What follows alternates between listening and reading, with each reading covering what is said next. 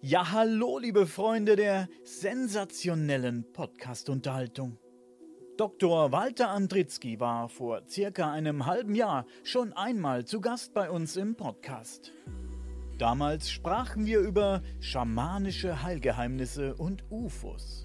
Und nun war Dr. Walter Andritzky so nett und hat mir sein Buch Schamanismus und rituelles Heilen im alten Peru zukommen lassen. Und nachdem ich ein wenig in dem zweiteiligen Band gelesen hatte, war mir völlig klar, dass ich Dr. Walter Andritzky ein weiteres Mal in der Sendung haben wollte. Er erzählt uns heute also etwas über Schamanismus und rituelles Heilen im alten Peru. Nochmal vielen Dank für die Bücher, die Sie mir geschickt haben. Schamanismus und rituelles Heilen im alten Peru. Zwei Teile, zwei Bücher haben Sie mir geschickt. Äh, vielen Dank genau. dafür. Sehr interessant. Ich ja, bin gerne. leider natürlich in der kurzen Zeit nicht dazu gekommen, alle zu lesen. Aber Sie werden mir jetzt natürlich ein bisschen was darüber erzählen. Über den ja. Schamanismus und das rituelle Heilen im Peru. Wo fangen wir da am besten an? Wo fangen wir da am besten an? Ja, ist wirklich eine gute Frage. Vielleicht so an dem, was man so in der Gegenwart erlebt und dann vielleicht so im Laufe der Zeit ein bisschen ins Geschichtliche rein. Ja, sehr gerne. Ja, es gibt ja diese, diese drei Sachen. Also es gibt ja in Peru drei Landschaften. Einmal die Küste, dann gibt es das Bergland und dann gibt es das Tiefland. Und das ist auch mit verschiedenen ähm, Kulturen verbunden. Ne? Das ist nicht alles gleich. Peru ist nicht Peru. Ne? In der Küste haben wir zum Beispiel diese, diese Mesa-Rituale wo die Heiler dann so viele, viele kleine Figuren aufstellen. Dann im Hochland haben wir das Coca-Orakel mit den Coca-Blättern, der wächst ja oben im Hochland die Coca. Mhm. Und im Tiefland, Amazonas-Zufluss dort, da haben wir wieder die Ayahuasca-Rituale, weil das dort wächst. Das hängt immer so ein bisschen auch mit dem äh, ab, was dann dort halt äh, vorfindbar ist an, an, an Mythen, an Legenden, an Naturstoffen. Das gibt ja im Schamanismus eine riesige Mischung von all diesen Elementen. Gleich mal eine kurze Zwischenfrage. Welche Rolle spielen denn diese Dinge, die man findet? Sie haben gesagt, Coca-Blätter wahrscheinlich und diese Ayahuasca. Naja, man müsste erstmal überlegen, was überhaupt Schamanismus ist. Also wie grenzt man Schamanismus von anderem ab? Was ist ein Schamane überhaupt? Ne? Mhm. Und dann, was ist er in Peru speziell? Ne? Mhm. Ne? Das ist ja auch mal wichtig, dass man sich überhaupt vorstellen kann, was ein Schamane ist. Da gibt es ja alle möglichen Vorstellungen drüber was, was so das Wesen, was ist das Wesentliche davon, nicht, dass er eben der, der, der große Dot-Connector, der also alle Bereiche der Gesellschaft auf symbolischer Ebene miteinander verknüpft und dem Bedeutung verleiht, das ist eigentlich so das, das Eigentliche am Schamanismus. Ne? Ja.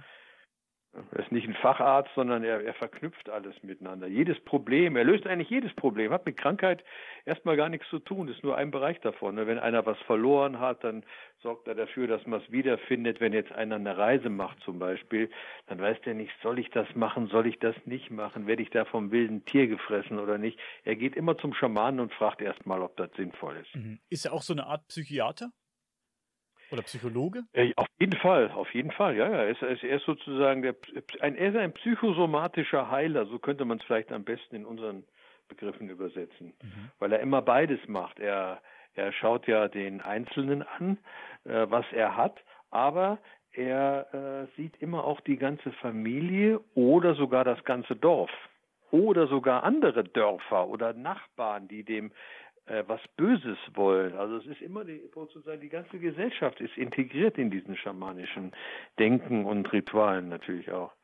Sehr das ist spannend an der ganzen Geschichte. Ja, das ist sehr Sagen wir mal, die realisieren im Grunde genommen ganz viele verschiedene Methoden, die wir als einzelne Therapiemethoden haben. Ja, das ist das Faszinierende an diesen Ritualen. Ne? Man denkt ja, was ist ein Ritual? Das ist ein Aberglaube. So. Der macht da komische Sachen mit so Figuren oder reibt da Patienten mit einem Stab ab. Was soll der Quatsch? Ne?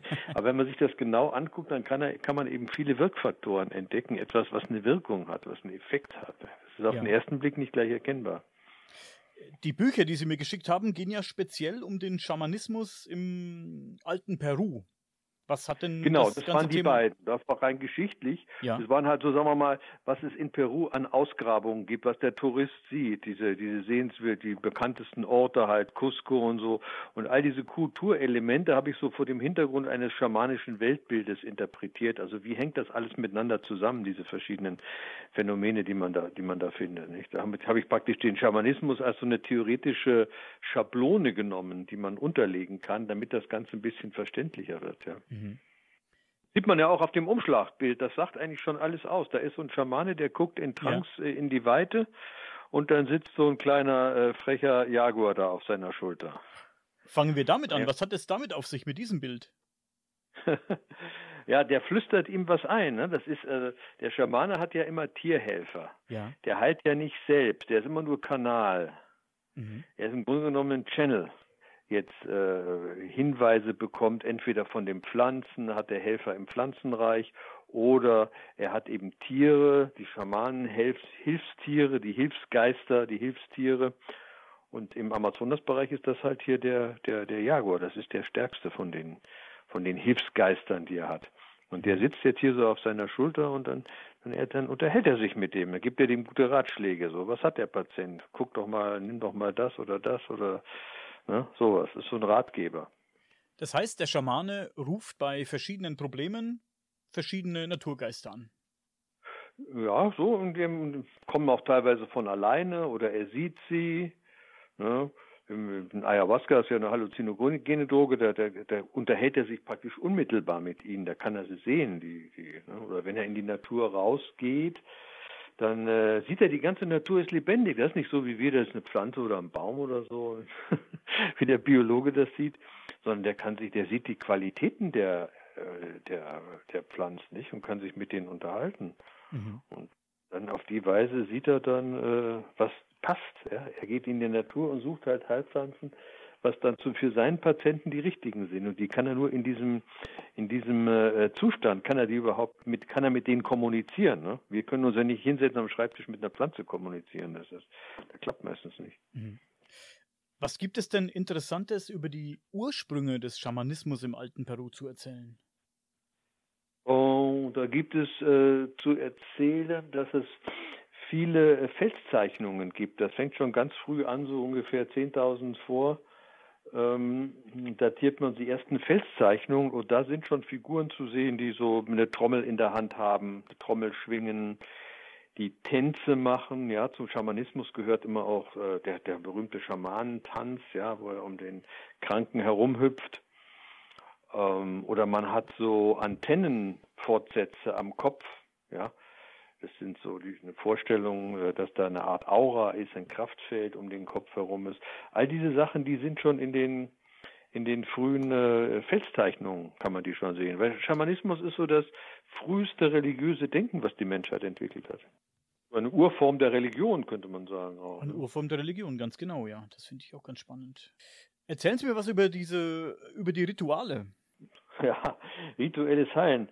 Es ist Heilen in, äh, in komplexen äh, Zusammenhängen. Ne? Also wenn wir es mit unserem Heilen vergleichen, da geht man hin und man hat ein Symptom, also man hat Fußpilz, dann guckt der Doktor auf den Fuß und sagt wir haben den und den Pilz, da machen wir jetzt am besten noch so einen, eine, legen wir eine Kultur an, da wissen wir genau, wie er heißt, dann verschreibe ich dir eine Salbe. Das macht der Schamane auch. Ja? Der Schamane ist nicht nur jetzt so ein abgefahrener ähm, Seelen- und Zeitreisender, sondern ist gleichzeitig auch Heilpflanzenkundiger. Deshalb ist es eben eine psychosomatische Medizin. Das wird oft übersehen. Der Schamane ist nicht nur jemand, der jetzt in Trankszuständen irgendwo in die Geisterwelt reist. Ja.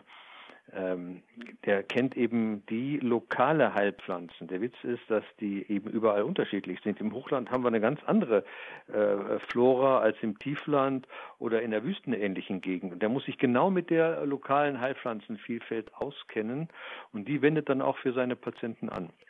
Der geht dann, es gibt so Heilpflanzenmärkte, also, also so Phytotherapeutische, also fantastische Vielfalt, die man sich hier überhaupt nicht vorstellen kann, da im Amazonas-Tiefland, wo von den Baumrinden, die meisten Heilstoffe werden aus Baumrinden hergestellt, ähm, wo er praktisch gegen alle äh, Sachen, die der Durchschnittspatient mitbringt, hat er eben dort ein Heilmittel. Und das äh, verabreicht er ihm und macht eben zusätzlich dann die Rituale, ne, die sozusagen die geistige Ebene des ganzen Heilprozesses ausmachen. Psychologische. Ebene, gruppendynamische Ebene. Derartige ja. Dinge gab es ja auch bei uns. Das ist ja leider ein bisschen verloren gegangen, diese Heilkräutergeschichte. Und ähm, ja, mittlerweile bekommen wir alle Tabletten eingeflößt, wenn wir ein Problem haben. Und so ist das, ja. Das ja, schade. wir haben ja unsere Medizin hat ja auch viele Dinge äh, aus der aus der Naturmedizin, aus der Phytotherapie äh, von anderen Völkern in Peru. Da gab es den berühmten Peru-Balsam, Den haben die Spanier sich draufgeschmiert, wenn sie beim im Kampfe verletzt wurden. Mhm. Oder wir haben das äh, ähm, gegen die Malaria, nicht? das sind ja, oder sogar die Antibiotika, nicht? Das ist ein Bananenschimmel, glaube ich, äh, den hat man in Bolivien irgendwo, haben die Indianer das angewendet. Die Medizin hat ganz viel von diesen äh, Naturvölkern ja ähm, praktisch deren Pflanzenheilkunde analysiert und dann die Wirkstoffe e-, extrahiert. Und das kriegen wir heute als Pille dann verabreicht. Ich fand ein Kapitel in Ihren Büchern sehr spannend. Seelenflug und Hilfsgeister. Die Trommel heißt das. Ja, die Trommel ist halt ein, ein transinduzierendes Instrument. Ne? Wenn eine Trommel mit einer bestimmten Frequenz schlägt, so vielleicht so 70, 70 äh, Beats per Minute, dann und man hört das lange genug, dann kommt man in so einen leichten Trancezustand rein. Das ist eine Transinduktion. Es gibt viele Transinduktionen. Das kann eben durch eine Trommelschlagen sein. Das kann auch durch äh, Tanzen sein. Wenn man eine Stunde lang äh, nach, nach wilder Musik herumtanzt, kann man auch in Trance kommen. Man kann äh, Gegenstände fixieren, es, äh, Fixationshypnose wäre das dann schon. Nicht? Also es gibt ganz viele Methoden, um in, in Trancezustand zu kommen. Und das Wesen des Schamanismus ist, dass der Schamane in Trancezustand kommt. Ja. Da gibt es den Mircea Iliade, der hat ein Buch geschrieben, das heißt ähm, archaische Ekstasetechnik. Ne?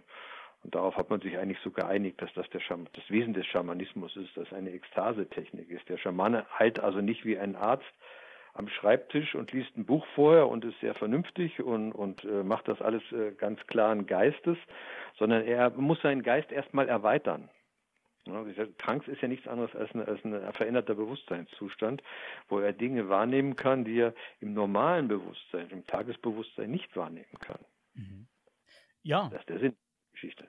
Trommel ist der, das Reittier des Schamanen, die Trommel. Nicht? Bei den sibirischen Schamanen vor allem oder in, in Lappland, in den nordischen, im, im arktischen Kreis, dort wird äh, die Trommel verwendet. In, äh, in äh, Peru, in, in Südamerika, da haben sie das so gut wie überhaupt nicht. nicht? Da ist, äh, ist die Transinduktion, geschieht das meistens über Drogen, ne? über halluzinogene Drogen. Das ist dort die Methode. Das Gibt es im Tiefland so über 150 Stück, hat die Schultes und, äh, und Richard Schultes haben das festgestellt. Also eine Unmenge solcher Stoffe aber nur relativ wenige, die von den Schamanen jetzt einmal regelmäßig bei diesen äh, Ritualen eingesetzt werden. Das sind Schnupfpulver, äh, die werden durch die Nase eingeblasen. Da gibt es so, so Knöchelchen, so, so zwei Knöchelchen, die hält man an die Nase und der Schamane bläst rein. Das bläst dann gleich relativ weit hoch ins Hirn. Das wirkt auch sofort. Oder es gibt äh, das Ayahuasca, das ist DMT, DMT, Dimethyltryptylin, was eine sehr intensive visuelle Halluzinationen erzeugt das wieder gemischt werden kann mit den verschiedensten Beigaben. Ne? Also es gibt äh, jetzt äh, Schamanen, die wollen zum Beispiel emotionale Inhalte rausholen äh, aus dem Patienten. Er hat irgendwelche Hemmungen oder andere, wo er Einsichten bekommen soll. Je nachdem, was die Zielsetzung ist, kann man diesen ähm, Grundstoffen von dem Ayahuasca, das ist äh, einmal so ein Diliane selber, das Seil, die Soga, die windet sich so um Bäume rum. Das andere ist ein grünes Blatt. Und diese beiden Stoffe müssen zusammenkommen, dass sich das DMT im Magen nicht auflöst. Das löst sich normalerweise auf und ist dann unwirksam. Und indem die beiden Stoffe zusammenkommen, das ist das große Geheimnis dieser Mischung, ja, äh, bekommt es überhaupt seine Wirkung erst. Und die kann man verändern durch Zusatzstoffe. Ne? Man hat bis zu 80 verschiedene Pflanzenzusatzstoffe gefunden beim Ayahuasca, die eben, mit denen der die Wirkung modulieren kann. So eine eigene Wissenschaft. Sie sind ja auch gereist und haben diese Orte besucht. Haben Sie denn selbst Erfahrungen gemacht mit solchen Mitteln? Oh, die erste Erfahrung, das war im Jahre 1986. Da war ich von Cusco aufgebrochen und wollte mich mit äh, einheimischen Booten und den verschiedensten Gefährten ins Tiefland durchschlagen und äh, bin da auf eine Missionsstation gekommen. Da hatte ich mich allerdings vorher schon angemeldet. Also ich wusste, dass da eine Missionsstation war. Und ähm, gut, da bin ich dann da angekommen und die kannten natürlich die dortigen Ayahuasqueros, wie sie heißen, ähm, kannten die aus ihrer Umgebung, standen ja auch im, im, Kontakt mit denen. Das sind wie die Dorfheiler dann im, im Amazonasgebiet oder im Gebiet der Zuflüsse. Und der hat mir dann jemand empfohlen und ähm, da habe ich das dann zum ersten Mal ausprobiert. Es war sehr eindrucksvoll. Können Sie das beschreiben? Ja, man sitzt da, also es kommen natürlich Leute aus der Umgebung mit allen möglichen äh, Problemen oder, oder, Kranke auch. Der eine hatte Knieschmerzen, die andere Frau, der tat am Rücken was weh. Und äh, die setzen sich erstmal so hin, das ist Ruhe, ja, man, man, das ist wie ein bisschen meditative Stimmung, so, es ist dunkel draußen, es fängt so um 8, 9 Uhr abends an, wenn es dunkel wird. Und dann fängt der Ayahuasquero an, der pfeift so vor sich hin, trällert solche Melodien so ein bisschen.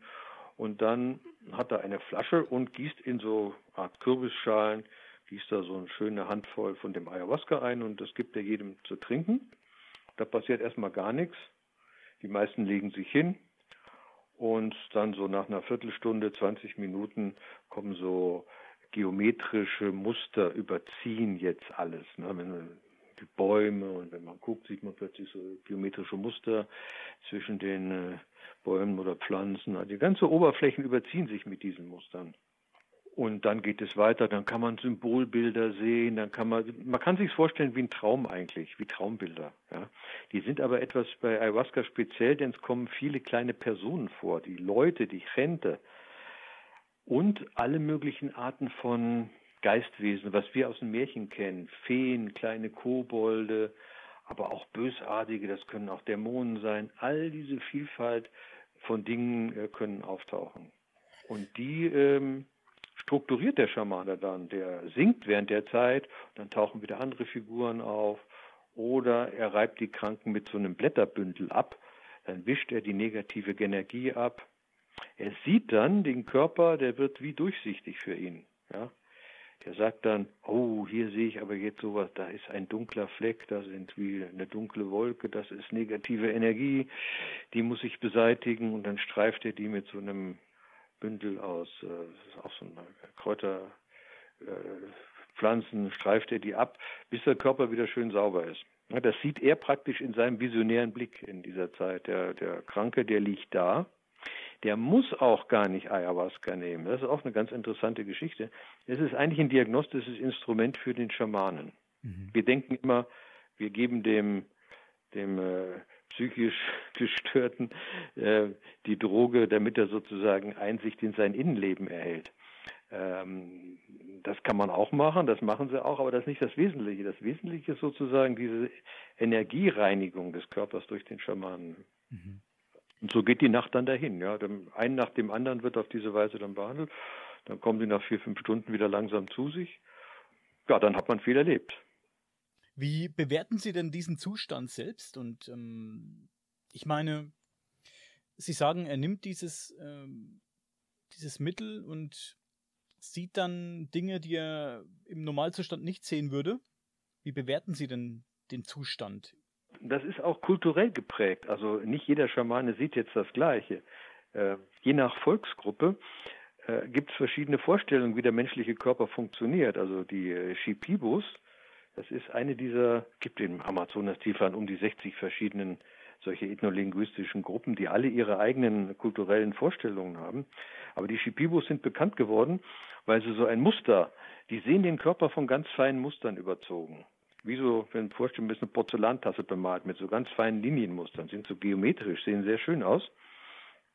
Und er sieht jetzt diese Muster und wenn die unregelmäßig sind, dann weiß er, ah, da ist sozusagen jetzt die Energiefluss gestört. Da muss er was machen und dann macht er diese Geschichte, er bläst drüber oder er saugt auch etwas aus dem Körper aus. Das ist auch typisch schamanisch, dass er sozusagen dass das Agens aus dem Körper aussaugt, in die Spucke eingeht, das spuckt er dann lautstark aus bis das Muster eben wieder schön äh, und gleichmäßig ist. Ne? Das wäre als eine, ein Modell für die, dieses schamanischen Heilvorgang.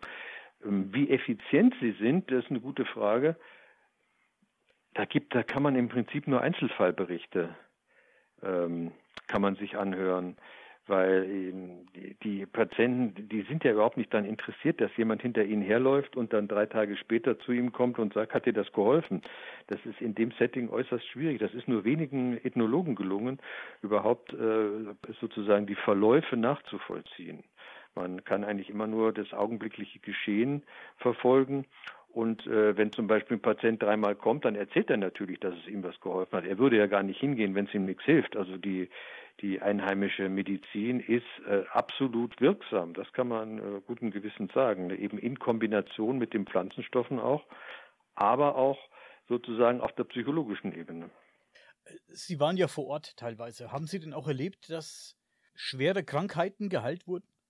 Das habe ich äh, jetzt selber natürlich in der Kurze der Zeit ähm, ging das natürlich nicht, aber es gibt ähm, einige Beschreibungen, das ist äh, sogar von einer deutschen Patientin, die ist ein Jahr lang, die hatte Brustkrebs und ist dann ähm, nach Peru in so ein Heilzentrum von einem Schamanen und hat ein Jahr lang die, die Rituale zweimal die Woche mitgemacht und danach war der Brustkrebs weg. Und solche Berichte gibt es in der Tat viele. Das ist auch dann ganz klar vom Arzt hier nachzuweisen, Röntgenaufnahme oder wie auch immer. Jedenfalls, dass das, äh, die Sache ist weg anschließend. Diese Heilerfolge gibt es sind dokumentiert und die gibt es. Das ist äh, ganz fraglos. Wie statistisch häufig das ist, ähm, kann man natürlich nicht sagen. Da müsste ich jetzt wieder 100 äh, Patienten haben, müsste die über ein Jahr praktisch begleiten, je nachdem, was sie haben. Das ist ein weites Feld und also das wäre schön, wenn wir so eine Forschung hätten. Das finanziert nur leider keiner. Besonders bei Medizinern nicht. Richtig. Das wäre ja. Die wollen immer nur ein Heiler, die wollen immer nur eine Pflanze analysieren und einen Wirkstoff extrahieren. Das ist das Denken der Medizin und da geben sie auch sehr viel Geld für aus. Die schicken ja, die großen Pharmakonzerne schicken ja Leute in, nach Südamerika zu den verschiedenen Indianergruppen und befragen die nach ihren Heilpflanzen. Die sind sehr, sehr emsig dabei. Ja. Mhm aber die interessieren sich nur für die Pflanzen und irgendwelche Wirkstoffe drin, aber nicht für die ganzen rituellen Zusammenhang. Ja. Das, was eigentlich das Wesentliche ist dabei. Ich lese im ersten Teil Ihres Buches über Schlangen und zum Beispiel auch über Krabbendämonen. Welche Rolle spielen denn diese Tiere, wenn es um die Tiere ah, geht? Ah, das kann, kann äh, verschiedene äh, Gründe haben. Das können einmal rein mythologische Vorstellungen sein von der Schlange die Weltenschlange, die sich erhebt und, und die, äh, die, die praktisch die, die Welt äh, in Gang setzt, in Bewegung setzt. Oder es können, können äh, Stoffe sein der Tiere, die in der Medizin verwendet wird. Es gibt zum Beispiel bei den Seelöwen auf den auf so äh, ja. Gefäßmalereien gibt es Seelöwen, die haben so einen schwarzen Punkt vorm Maul. Und jetzt hat man festgestellt, dieser schwarze Punkt, das sind Steine, die die Seelöwen aus ihrem Magen ausspucken. Und die werden zu Heilzwecken verwendet. Ah. Gibt es auch von anderen Tieren. Das sind die Besoar-Steine, die es auch bei uns im Mittelalter gab, die auch in der, in der mittelalterlichen Medizin hier. Und die werden dann zum Beispiel dargestellt. Ne? Also die, die Tiere haben irgendeine symbolisch, was der Krabbendämon jetzt genau für eine Bedeutung hat, äh, da kann ich nicht sagen. Aber es gibt auch so Würmer, ja. Diese Würmer stehen wieder mit dem Mondzyklus in Verbindung, weil die bei Vollmond zu bestimmten Jahreszeiten aus den Meerestiefen aufsteigen und dann oben ihre Eier ablegen. So. Und das steht wieder in Verbindung mit dem Fruchtbarkeitskult. Also die einzelnen Elemente, die da abgebildet sind im Schamanismus, sind alle vernetzt untereinander. Ja, es sind ganz viele verschiedene Ebenen, die symbolische, die, die äh, vielleicht die mit solchen Heilagenzien zu tun hat oder mit Ritualen auch. Das ist alles äh, sehr verwoben. Da muss man sich sehr hineinzoomen, um das ähm, aufzuschlüsseln. Was hat es denn mit diesen Vogelmischwesen auf sich, von denen Sie schreiben? Vogelmischwesen, ja. Die Vogelmischwesen, das sind, ähm, also erstmal ist der Seelenvogel natürlich überhaupt ein Hauptsymbol äh, des Schamanen, die Seele als Vogel, ja, die Seele, die als Vogel den Körper verlässt nach dem Tod, aber auch zum Beispiel im Traum. Ja. Die Vorstellung ist, dass eben Träume äh, nicht nur etwas ist, was im Gehirn vor sich geht, sondern es ist äh, Realitäten in anderen Welten und die Seele reist dann, die reist praktisch aus dem Körper raus und ist dann auch gefährdet. Da kann nämlich ein anderer Hexer, kann dann in diesem Zustand die Seele fangen. Hat sich ganz hinterhältig. Einer träumt harmlos ne, was Schönes und in Wirklichkeit wird er dann von einem Hexer angegriffen. Sie haben es gerade angesprochen, diese Träume. Ähm, ich höre hier und da, wenn Leute von DMT-Erfahrungen sprechen, dass sie sagen, ja. das wäre so ein Blick in eine, in eine andere soll man sagen, in eine andere Realität, in vielleicht die, die Wirklichkeit. dass das, was ja. wir jetzt hier sehen, vielleicht gar nicht das ist, hm, wie es wirklich ist, sondern dass es die eigentliche Realität ist. Wie sehen Sie das? Ja, die ist ja für jeden individuell unterschiedlich nicht? und die ist auch kulturell unterschiedlich. Es ist ja die große Frage, die, die die Forschung über DMT beschäftigt. Was ist es denn nun eigentlich?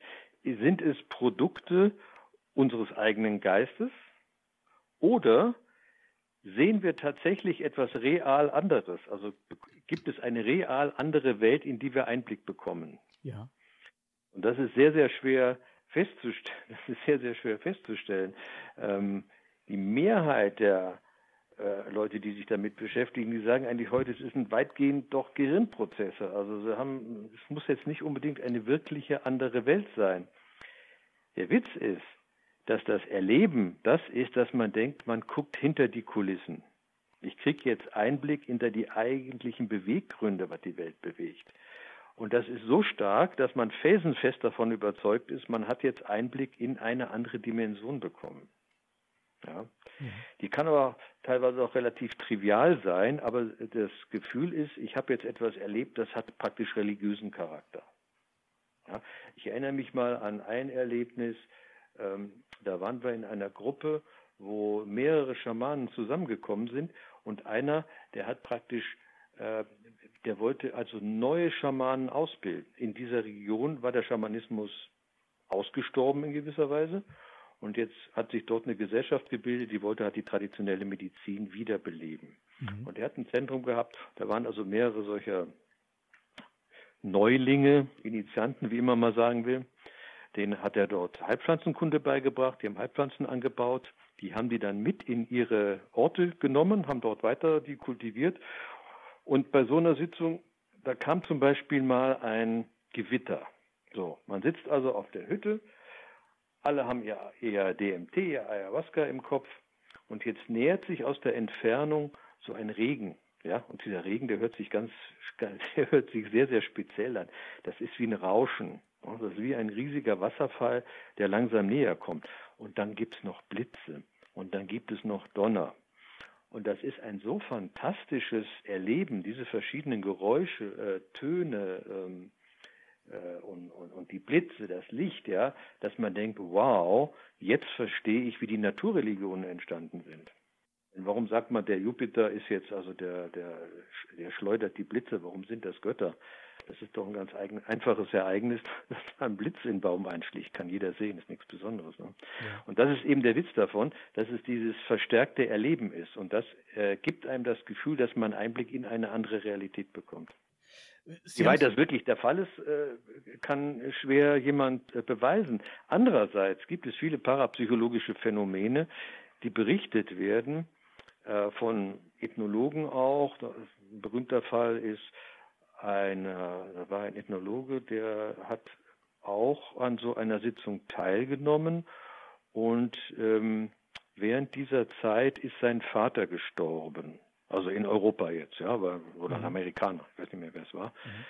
Und das hat er gesehen. Er hat gesehen, ah, wie der Vater stirbt. Er war ganz sicher, dass es jetzt passiert. Und der war natürlich abgelegen, er konnte gar keine Nachricht bekommen, aber zwei Tage später ist dann über Funk, hat er die Nachricht bekommen, dass zu dem Zeitpunkt, wo er das gesehen hat, eben tatsächlich der Vater gestorben ist. Oh.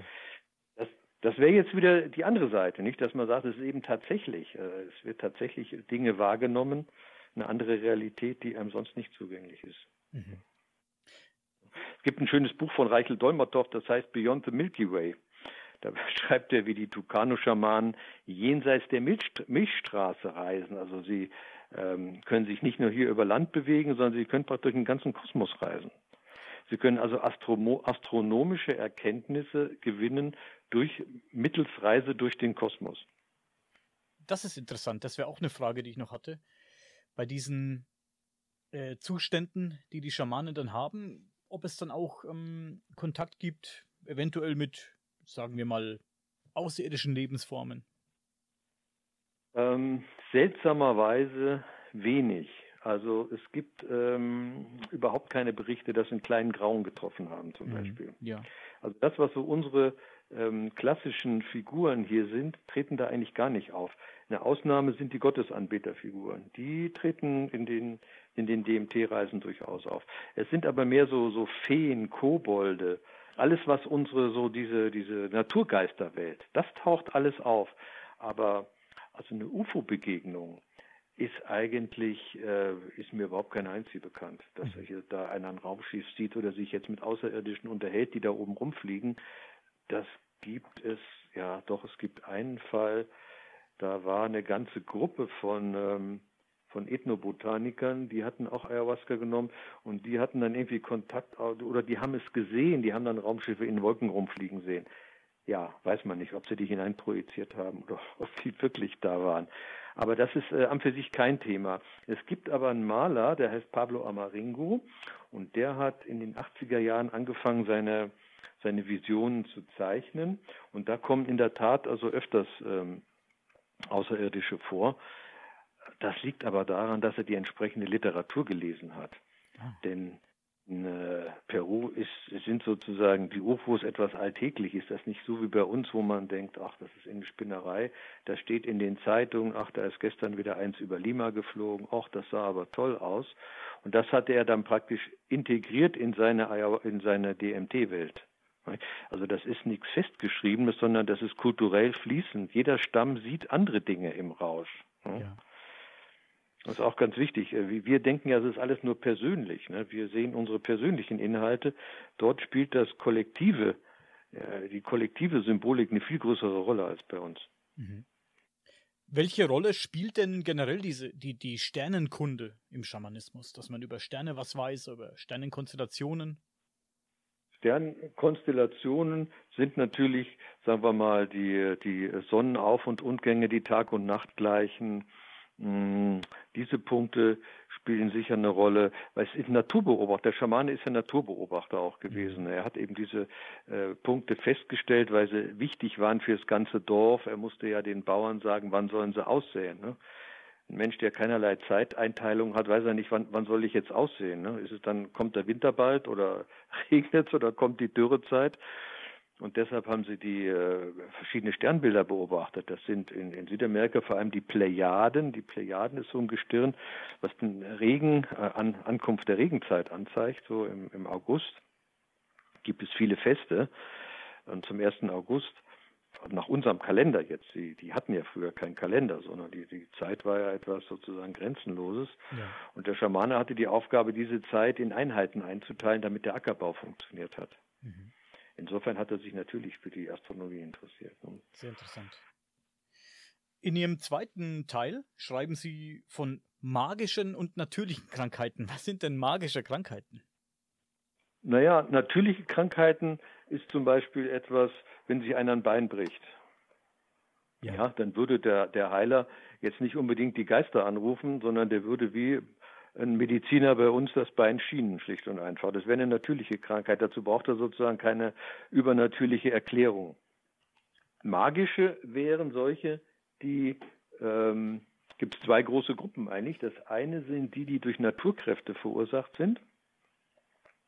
Also zum Beispiel jemand geht an einem Friedhof vorbei. Den Friedhof stellt man sich vor, dass die Luft über dem Friedhof, die ist sozusagen von dem Leichen Verwesung verpestet. Ayahuayra, der Toten, die Totenluft, ja. weht. Und jetzt geht einer am Friedhof vorbei, er atmet die Totenluft ein und er wird krank. Das wäre jetzt so eine Art magische Krankheitsursache. Was ähnliches gibt es auch an Brunnen. Er, ist, er sitzt an einem Brunnen, schläft ein und äh, sozusagen der Brunnengeist ergreift ihn. Das gleiche gibt es an Bäumen. Man stellt sich die Bäume alle als Geistwesen vor. Ein Baum ist nicht einfach ein Baum, sondern in dem Baum äh, lebt sozusagen ein Geistwesen und das kann den Betreffenden jetzt ergreifen. Ja. Agarrare sagen sie immer, ergreifen im Spanisch. Ja. Und dann geht es eben darum, ihm von dieser Besessenheit, Besetztheit, von dieser Energie wieder zu befreien. Das ist der Susto, das heißt der Schreck, der, der äh, hat irgendwie einen Schreck bekommen durch so ein Geisteswesen. Und der Heiler muss rauskriegen, was ist da passiert? Ne? Wo bist du gestern gewesen? Dann erzählt er, ja, wie, ich bin am Friedhof vorbeigegangen oder ich bin da am Brunnen eingeschlafen. Siehst du, das ist der Grund. Das wären die Naturkräfte. Das andere sind die Hexer. Das ist die zweite Kategorie, der Schadenzauber. Nehmen wir ein Beispiel. Das Geschäft funktioniert nicht mehr. Sie haben ein schönes Papierwarengeschäft, haben viel Geld investiert. Es kommen einfach keine Kunden rein. Was ist da los? Jetzt würde der Heiler erstmal hergehen und würde sagen, hm, der hat Feinde und die haben ihn verhext, dass keiner mehr über die Schwelle tritt. Mhm. Ja? Und er würde jetzt unter der Schwelle eine kleine Ausgrabung machen und würde wahrscheinlich dort ein Bündel finden. Eine Kröte, die eingewickelt ist und ein paar Nadeln im Rücken stecken hat oder so, irgendein so ein sogenanntes Hexerbündel. Und dieses Hexerbündel, das müsste er ausgraben und vielleicht auch ein Ritual machen, um diesen Hexer sozusagen mental zu bekämpfen. Und dann funktioniert das Geschäft wieder. Oder ich hatte einen Fall, da ist eine Familie ist umgezogen. Ja, die waren alle guter Dinge, die waren gesund und ziehen jetzt in ein neues Haus ein. So und plötzlich wurden sie alle krank. Die Kinder hatten schlechte Noten, die alle möglichen Krankheiten, die eine kriegte Krebs, die andere das, also war ganz schrecklich. Und jetzt haben sie den Heiler geholt und der hat äh, ja, der hat erstmal viele Gebete gemacht. Er hat das ganze Haus geräuchert von oben bis unten. Und dann ist er durch den Garten gegangen und hat gesagt, ah, dieses Haus, das steht über einer Grabstätte von unseren prähispanischen Brüdern. Ja, da hat also irgendeine Schlacht zwischen Spaniern und Eingeborenen stattgefunden. Und deren Geister rächen sich jetzt, ja, die ergreifen euch von unten, ja, und deshalb machen die euch krank. Das ist sozusagen die Rache dieser prähispanischen Brüder. Und dann fängt er an, im Garten zu graben und siehe da, da kommen einige Knöchelchen zum Vorschein. Ja, das sind wahrscheinlich aber Tierknochen gewesen, aber das spielt keine Rolle. Ah, da haben wir es, das ist der Beweis.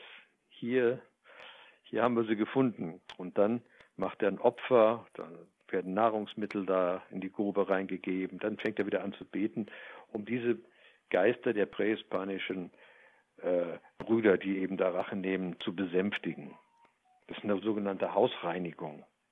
Das sind also äh, Rituale, die wir hier überhaupt nicht kennen. Eine Hausreinigung, ich weiß nicht, ob es das gibt. Ja, ich glaube, vielleicht früher gab es das, da sind die mit äh, Räucherwerk zu Ostern durch die Häuser gegangen. Ja. Kann ich mich ganz dumm erinnern. Auf dem Lande zumindest. Aber das ist eben auch äh, das Besondere, dass immer äh, die ganze soziale Gruppe einbezogen wird. Nicht? Da ist die ganze Familie ist dabei und nicht nur der Einzelne wird mit seinem Symptom behandelt. Das ist eigentlich das Entscheidende. Ja. Gut, das ist ein Erlebnis auch, nicht? Durch diese ganzen Rituale werden die Leute ja, es ist ein äh, Erlebnis, wo man einfach jemanden mitnimmt. Ne? Ja. Also in der äh, Psychotherapeuten heute, die haben ja Einzeltherapie oder eine Gruppentherapie. Aber die eigentlichen Angehörigen, das soziale Umfeld des Patienten, das existiert ja nur in seinen Erzählungen, das kennt er überhaupt nicht. Ne? Und wenn jetzt in Peru einer zum Beispiel zu so einem Mesa-Ritual geht, also in, in Lima gibt es die auch, ne? das sind ja das ist auch so spätmittelalterliche Objekte, die dann da auftauchen. Aber es stammt schon aus der altperuanischen Tradition. Die kommen, bringen meistens Familienangehörige mit, nicht? Die finden das spannend, die sagen, ey, kann ich da mitkommen? Das ist eine verrückte Geschichte, das will ich auch mal erleben. Und auf diese Weise sind die sofort einbezogen. Und das ist eine enorme äh, Kraft, die diese äh, Ritualbehandlungen entfalten die zudem noch eben äh, die verschiedensten Wirkfaktoren haben. So ein Ritual ist ja nicht wie eine Therapiestunde 50 Minuten, sondern das dauert die ganze Nacht über. Ja, das vier, fünf, sechs Stunden. Und da ähm, reihen sich jetzt ganz viele einzelne Akte aneinander. Da wird zum Beispiel erstmal ähm, gesungen, dann werden so symbolische Reinigungen mit Stäben vorgenommen, dann haben wir die Rassel, es wird gerasselt die ganze Zeit, man kommt auch in so ein bisschen anderen Zustand rein. Dann bekommen die Patienten einen Heiltrunk. Das kann entweder einer sein, wo auch bisschen bewusstseinsverändernde Substanzen drin sind, aber es kann auch einer sein, der einfach so intensive, äh, ja, den Körper reinigt, was sich dann in, nach oben und unten ergießen kann, wie auch immer, manchmal sehr heftig. Und ähm, dann macht er so symbolische Inszenierungen, dann hat er Säbel stehen äh, auf seinem, auf seiner Messe, auf seinem Tisch mit diesen Objekten und fängt dann an, in der Luft rumzufuchten und sagt, jetzt kommen die Geister, jetzt kommen die Feinde, die wollen unsere Messer stören, ja. Denn äh, Heilung ist immer auch ein Kampf, sozusagen ein Kampf gegen die Bösen, die die Heilung verursacht haben. Ja, das wird alles inszeniert. Vor dem Auge der Kranken wird das inszeniert und es hat eine enorme Wirkkraft, solche, solche symbolischen Heilungen, wie die Anthropologen sagen, symbolische Medizin, ja. Ähm, die ist nachweislich äh, wirksam, das weiß man. Wie schaut es denn aus, wenn jemand verstirbt? wird da auch ein Schamane herbeigeholt, um vielleicht irgendein Ritual zu, zu vollziehen oder durchzuführen bei einer Beerdigung, sag ich mal? Das ist eine gute Frage. Das habe ich ähm, selber nicht beobachtet, äh, auch eigentlich nichts drüber gelesen. Es gibt die verschiedensten Bestattungsriten, so dass da ein Schamane eine Rolle spielt, ist mir nicht bekannt. Es gibt die verschiedensten Vorstellungen auch wieder, was dann passiert. Nicht? Also es ist ja immer die Vorstellung, der, dass es verschiedene Seelen gibt, meistens nicht nur eine, sondern es gibt drei, vier, fünf Seelen, die der Mensch hat. Und die reist nach dem Tod zum Beispiel jetzt erstmal zu allen Orten, wo sie vorher gerne war. Also die erscheint jetzt bei der Tante, ja, die Tante wacht nachts auf, wow, und der Tote steht neben dem Bett. Oder er reist eben an andere Orte, wo er früher äh, gerne war, die ihm gefallen haben. Mhm. Und da gibt es viele Berichte zu, dass eben Leute entsprechende Erscheinungen tatsächlich hatten, ja, dass der Tote da plötzlich auftaucht. Und die wussten gar nicht, dass der gestorben war, aber haben die dann plötzlich ein, ein Wesen, eine Wesenheit oder etwas da äh, bei sich im Zimmer stehen sehen. Da gibt es viele äh, Dinge zu. Dass die Schamanen da, also nachtodlich jetzt so wie bei den Katholiken, das ist das, äh, wie heißt das, neun Wochenamt, glaube ich, gibt, oder nach, nach einer Woche oder wieder nach einem Jahr, man da bestimmte Rituale macht, um sozusagen die Seele ins Jenseits zu geleiten, das äh, ist mir da nicht, auf, nicht aufgestoßen. Ne. Mhm. Ich finde das sehr interessant. Es gab ja auch in Europa den Vampir-Mythos, dass Leute dann beerdigt wurden und Steine wurden auf die Brust gelegt oder Münzen ja. in den Mund und solche Dinge, ne, dass die nicht mehr hochkommen können und dann keinen Unfug treiben können. Gibt ja. es denn sowas auch im alten Peru? Ähm, ja, das gab es auch. Die Vorstellung, äh, dass der Tote wieder rauskommt. Mhm. Ja. Mhm. Also wir, bei uns ist ja nur Edeltrauer angesagt. Ja, Edeltrauer, Trauer. Ne? Wenn einer äh, stirbt, dann muss man trauern, dann muss man weinen, das ist alles ganz schrecklich. Ähm, da gibt es viele Rituale, wo das anders ist, wo man den Toten sozusagen symbolisch ins Grab reinstößt.